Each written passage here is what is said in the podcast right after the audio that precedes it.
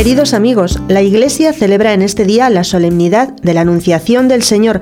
La encarnación es la manifestación suprema del amor de Dios por el hombre, y solo la inmensidad de este amor puede explicarla. Tanto amó Dios al mundo que le entregó a su Hijo unigénito.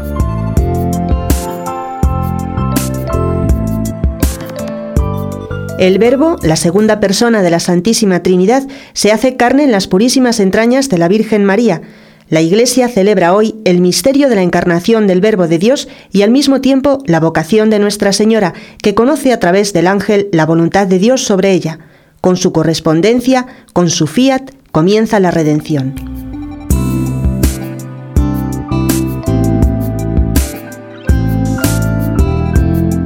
Tras la caída de Adán y Eva, Dios no abandona al hombre, sino que le promete un Salvador.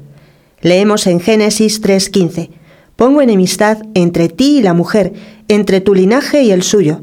Él te aplastará la cabeza cuando tú le hieras el calcañal. María, nueva Eva, acepta ser la Madre de Dios y dice sí a su plan redentor con todo lo que ello comporta de sufrimientos.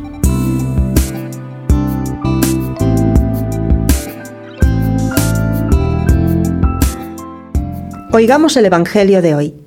En aquel tiempo, el ángel Gabriel fue enviado por Dios a una ciudad de Galilea llamada Nazaret, a una virgen desposada con un hombre llamado José de la estirpe de David. La virgen se llamaba María. El ángel, entrando en su presencia, dijo, Alégrate, llena de gracia, el Señor está contigo, bendita tú entre las mujeres. Ella se turbó ante estas palabras y se preguntaba qué saludo era aquel. El ángel le dijo, No temas, María, porque has encontrado gracia ante Dios.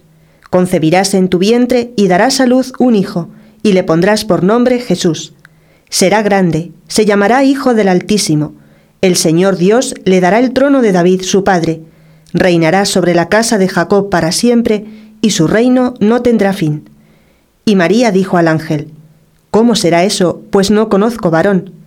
El ángel le contestó, El Espíritu Santo vendrá sobre ti, y la fuerza del Altísimo te cubrirá con su sombra. Por eso el santo que va a nacer se llamará Hijo de Dios.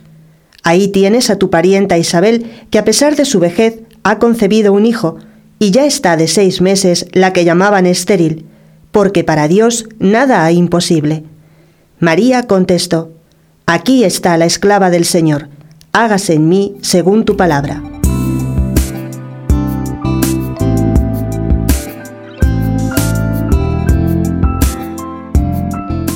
María es la Madre Virginal de Jesús, llena de gracia.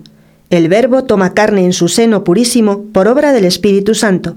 Jesucristo es verdadero Dios porque en el principio ya existía la palabra y la palabra estaba junto a Dios, y es verdadero hombre porque la palabra se hizo carne y acampó entre nosotros.